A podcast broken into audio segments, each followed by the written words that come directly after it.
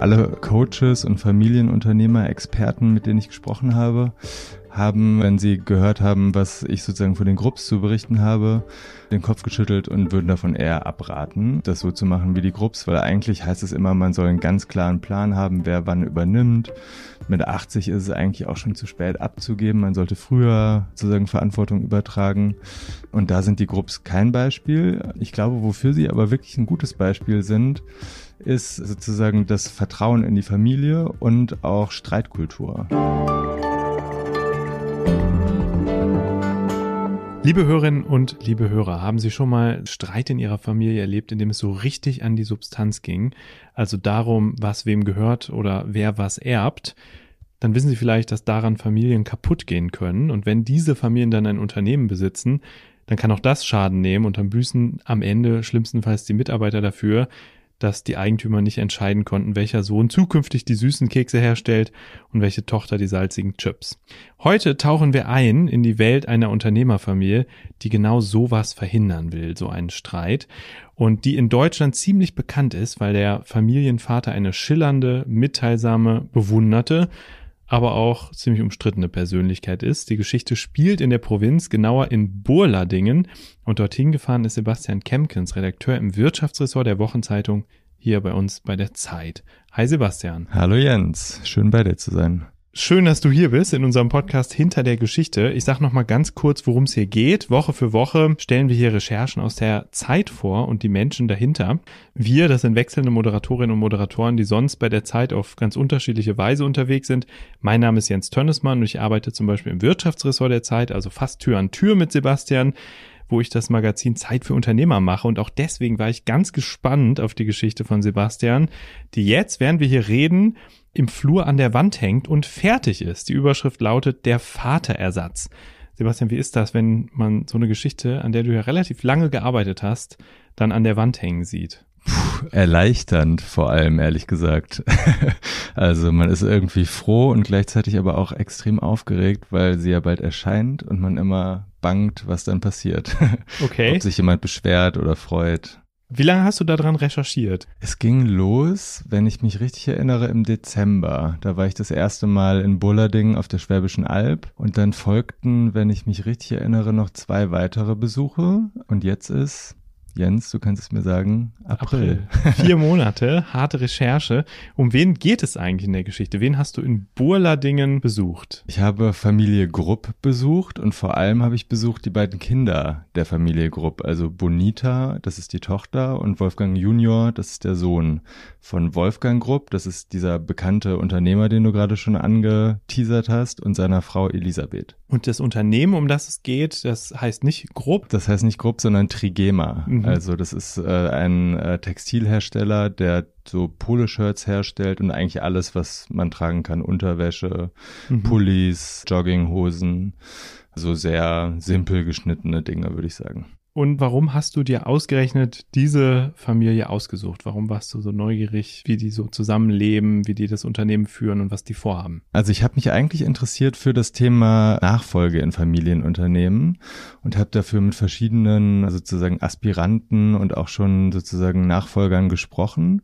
Und dann kam unser netter Kollege Simon Kerbusk mhm. und schlug vor, dass man doch mal über die Nachfolge bei den Grupps sprechen könnte oder schreiben könnte er, weil das sozusagen sozusagen eine ganz besonders interessante Konstellation ist, weil die beiden Kinder im Unternehmen parallel nebeneinander herarbeiten, also sozusagen Schreibtisch an Schreibtisch und beide wollen Chef werden. Aber nur einer kann die Spitze kriegen.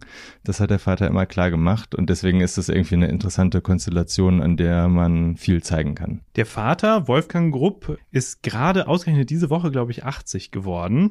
Das heißt, er ist eigentlich schon ziemlich alt für so einen Chef. Viele sind da längst im Ruhestand, er nicht aber es ist ihm selber auch klar, er wird nicht ewig leben. Äh, er hat sich, das schreibst du, äh, sogar schon einen Grabstein ausgesucht und setzen lassen. Und er muss also Trigema auf absehbare Zeit an Nachfolger weitergeben, in dem Fall an seine Kinder. Viele Mittelständler haben ja heute eher Schwierigkeiten, überhaupt Nachfolger zu finden und sind froh, wenn überhaupt ein Kind das machen will. Aber Wolfgang Grupp ist quasi in so einer Luxusposition. Er hat also zwei Kinder, Bonita und Wolfgang Junior, und die wollen es beide. Das kann man, glaube ich, so sagen. Ja, das hat er ganz gut hingekriegt. Und wie muss man sich das vorstellen? Ist es so eine Art Wettrennen, das da offen ausgetragen wird, bei dem sich die beiden behaken? Oder Wie aspirieren die um diese Nachfolgeposition? Genau so nämlich nicht. Das habe ich so ein bisschen erwartet, als ich hingefahren bin und dachte, ach herrlich, dann sieht man sozusagen den offenen Streit zwischen den beiden Kindern und die offene Konkurrenz und der Vater versucht zu schlichten oder hetzt sie sogar noch gegeneinander auf. Aber so ist es natürlich leider nicht, sondern die versuchen das alles ganz gut sozusagen im Gespräch zu lösen und friedlich zu lösen und arbeiten quasi so nebeneinander her. Und trotzdem ist es nicht ganz zu leugnen, dass da eine gewisse Spannung ist. Also es gibt eben diese Konkurrenz, weil nur einer von beiden es werden kann. Und eigentlich war mein Eindruck, dass die Familie bemüht ist, nach außen und vielleicht auch nach innen sozusagen auf heile Welt zu machen und eben keine Risse zu zeigen und eben genau diese Konkurrenz so ein bisschen wegzureden. Das ist ja ein interessanter Punkt, dass man sich möglicherweise anders nach außen gibt, als man in Wirklichkeit ist ist und dein Job als Journalist ist ja, das zu erspüren oder zu erfahren. Wie hast du das gemacht? Also wie hast du versucht herauszufinden, ob und wo es knirscht oder ob es tatsächlich Harmonie ist und wo diese Harmonie vielleicht Risse bekommt. Wie bist du da nah rangekommen an diese Familie? Das ist das Tolle bei den Grupps. Da muss man sich auch echt bei denen bedanken. Die sind einfach wahnsinnig offen. Also ich glaube, es gibt kaum eine Unternehmerfamilie in Deutschland, die so viel Zutritt zu den eigenen Hallen gewährt. Also ich durfte im Grunde überall dabei sein, außer vielleicht auf der Toilette.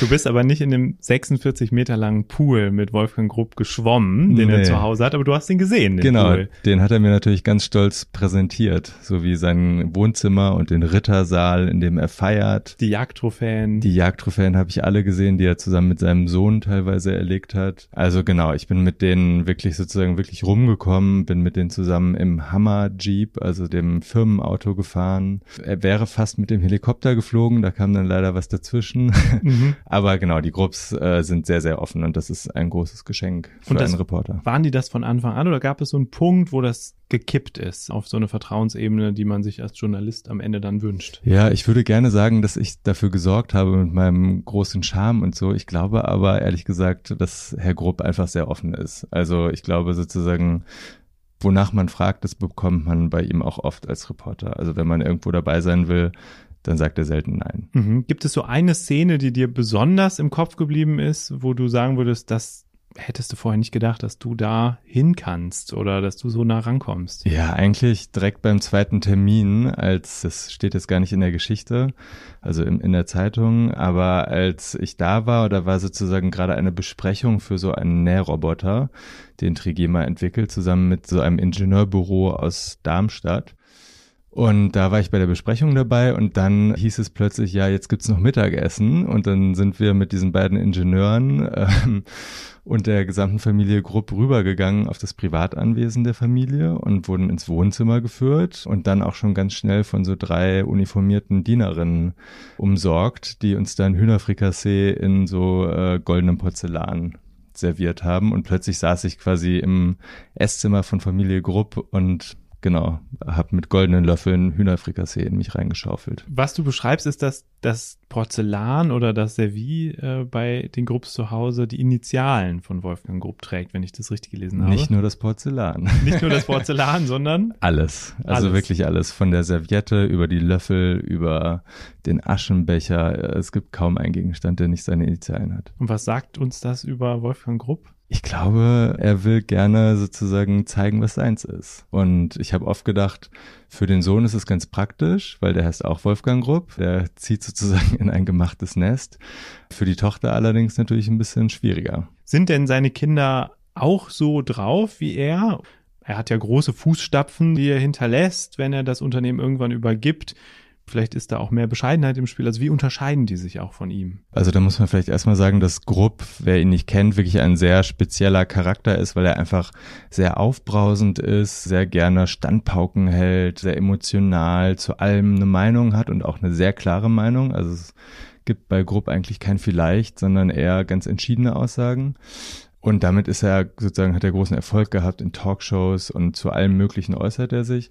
Die Kinder sind da deutlich zurückhaltender, würde ich sagen. Also die sind viel schüchterner, die sind noch nicht so medienerfahren, die sind auch nicht so entschieden in ihren Meinungen, sind natürlich auch eine ganz andere Generation, die quasi ganz anders aufgewachsen ist. Die waren ja in der Schweiz auf dem Internat und dann in London auf verschiedenen Elite-Unis und man merkt schon, dass die sozusagen einfach ganz andere Weltsichten teilweise haben mhm. und auch ein ganz anderes Auftreten. Viele Unternehmer handhaben das mit ihren Kindern ganz unterschiedlich. Manche sagen, ihr könnt, sobald ihr laufen könnt, könnt ihr mit in die Fabrik kommen und euch da umgucken und alles fragen, alles sehen oder auch mitmachen. Andere sagen, bevor ihr 18 seid, habt ihr möglichst nichts damit zu tun, damit ihr euch frei entwickeln könnt und dann überlegen könnt, ob ihr das machen wollt oder nicht. Wie ist das bei den Grupp sind die Kinder da von Anfang an integraler Bestandteil und immer dabei gewesen, wenn Wolfgang Grupp was entschieden hat? Oder hat er gesagt, geht erstmal euren eigenen Weg und dann gucken wir, ob ihr hinpasst? Eher das erste, also die sind quasi in der Fabrikhalle aufgewachsen, würde ich sagen. Also mhm. die Tochter Bonita wurde direkt nach der Geburt noch als Baby ins Büro mit dem Kinderwagen gefahren und der Chef hat sie stolz präsentiert. Beim Sohn weiß ich es jetzt nicht, aber der hat auch erzählt, dass er immer da rumgekrabbelt ist. Die Mitarbeiter haben sich um ihn gekümmert und deswegen ist es vielleicht auch keine Überraschung, dass er schon in sein Poesiealbum als Fünfjähriger geschrieben hat oder Sechsjähriger, dass er Chef von Trigema werden will. Und seine Schwester sagt das nicht ganz so explizit, oder? Wenn ich das richtig verstanden habe. Genau, ich glaube, das ist so ein bisschen, die sind im Charakter natürlich auch unter unterschiedlich und der Sohn tritt, glaube ich, ein bisschen entschiedener auf, die Tochter ein bisschen abwägender. Also als ich den Sohn gefragt habe, ob er Chef werden will, hat er sich sehr klar dazu bekannt und die Tochter Bonita hat es so ein bisschen gewundener formuliert und er mhm. gesagt, naja, sie würde es jedenfalls nicht ausschlagen. Aber es geht für beide nicht um alles oder nichts, sondern wer das nicht ausgewählt wird, hat eine schöne Exit-Option. Ganz genau, das ist das Gute bei Familie Grupp. Die sind sehr gut aufgestellt, was das angeht. Die Mutter Elisabeth ist nämlich eine Baroness aus Österreich, die ein großes Forstgut geerbt hat von 3000 Hektar Fläche und das kriegt der Verlierer beim Duell um Trigema. Okay, das ist ja auch ein anständiger Trostpreis. Aber trotzdem, die interessante Frage ist ja, warum sagt Wolfgang Grupp überhaupt, dass sie das nicht zusammen machen können. Also es gibt ja viele Unternehmen, aber auch andere Beispiele, wo Doppelspitzen eigentlich ganz gut funktionieren. Mir fallen da zum Beispiel die, die Sennheisers ein, die zusammen das Unternehmen von ihrem Vater übernommen haben. Bei den Grünen gibt es eine Doppelspitze, in der SPD. Warum ist er da so gegen? Was hält ihn davon ab? Warum muss das in einer Hand sein, sein Unternehmen? Also ich glaube einmal aus seinem eigenen Erleben oder seiner eigenen Erfahrung, weil er sozusagen Alleinentscheider bei Trigema ist, seit 50 Jahren oder über 50 Jahren und es einfach so immer gemacht hat und für gut befunden hat. Was man wissen muss, ist, dass Trigema keine GmbH ist, sondern äh, in der Rechtsform des eingetragenen Kaufmanns geführt wird. Das heißt, Grupp haftet für alles, was bei Trigema passiert mit seinem Vermögen. Also wenn Trigema pleite geht, geht auch Wolfgang Grupp pleite. Und das führt natürlich dazu, dass er sozusagen Verantwortung ganz hoch hält und immer sagt, nur einer kann Verantwortung übernehmen, weil derjenige, der sie übernimmt, muss dann am Ende auch dafür hinhalten, wenn es schief geht. Und da meinte er eben, ist es, wäre es sozusagen nachteilig, wenn zwei Leute sich das teilen. Und er glaubt auch, dass, oder er sagt immer, die Kinder sollen sich ein Leben lang lieben. Und wenn sie eine Doppelspitze zusammen sind, dann könnte das zu Streit führen und am Ende zerstreiten sie sich über die Firma. Und das möchte er vermeiden. Können die denn jetzt schon mitreden im Unternehmen? Sind die schon Teil des Unternehmens und dürfen auch mal was entscheiden oder wird das alles noch von, von dem Senior dominiert? Doch, die haben schon ihre Projekte, wo sie auch Einfluss üben können. Also der Sohn zum Beispiel leitet dieses Projekt, das ich vorhin angesprochen habe, wo sie einen Nähroboter entwickeln wollen. Die Tochter hat zum Beispiel Verträge oder rechtssichere Verträge eingeführt, weil der Wolfgang Grupp ein Kaufmann alter Schule ist, der mhm. viele Dinge noch auf Vertrauensbasis regelt. Und ich habe da mit Leuten gesprochen bei Trigema, die noch auf ihrem Azubi-Vertrag arbeiteten, obwohl sie schon seit 30 Jahren im Unternehmen sind. Das hat Bonita geändert und hat jetzt sozusagen da so ein bisschen mehr Professionalität eingezogen. Und trotzdem hat man den Eindruck, dass oft an eine Grenze stößt oder dass es da sozusagen eine unsichtbare Grenze im Raum gibt, weil der Vater eben immer da ist. Mhm. Und dafür, dass die beiden schon sieben Jahre im Unternehmen sind, fand ich sozusagen die Veränderungen, die sie bewirken konnten, relativ wenig. Jetzt ist ja immer eine Frage, was können andere aus dieser Geschichte lernen, außer dass es natürlich spannend ist, in so ein Unternehmen reinzugucken und das mitzuerleben. Und du hast es ja auch ganz plastisch aufgeschrieben, wie es bei den Grupps zu Hause zugeht. Trotzdem fragt man ja sicher so ein bisschen, was kann davon hängen bleiben? Also ist, kann das für andere ein Modell sein? Oder ist das so ein spezifischer Fall, dass man sagen muss, nee, so wie die Grupps das machen, so machen die das, aber jeder andere sollte sich selber überlegen, wie er es machen will. Also gute Frage. Ich würde sagen, grundsätzlich würden oder alle sozusagen Coaches und Familienunternehmer, Experten, mit denen ich gesprochen habe, haben, wenn sie gehört haben, was ich sozusagen von den Grupps zu berichten habe, den Kopf geschüttelt und würden davon eher abraten, das so zu machen wie die Grupps, weil eigentlich heißt es immer, man soll einen ganz klaren Plan haben, wer wann übernimmt. Mit 80 ist es eigentlich auch schon zu spät abzugeben. Man sollte früher sozusagen Verantwortung übertragen. Und da sind die Grupps kein Beispiel. Ich glaube, wofür sie aber wirklich ein gutes Beispiel sind, ist sozusagen das Vertrauen in die Familie und auch Streitkultur. Also das sagen auch alle Coaches bei Familienunternehmen. Mhm. Wenn es sozusagen an die Übergabe geht, zeigt sich, dass eine Streitkultur total wichtig ist und offenes Reden und sozusagen am Mittagstisch irgendwie sich die Meinung sagen können.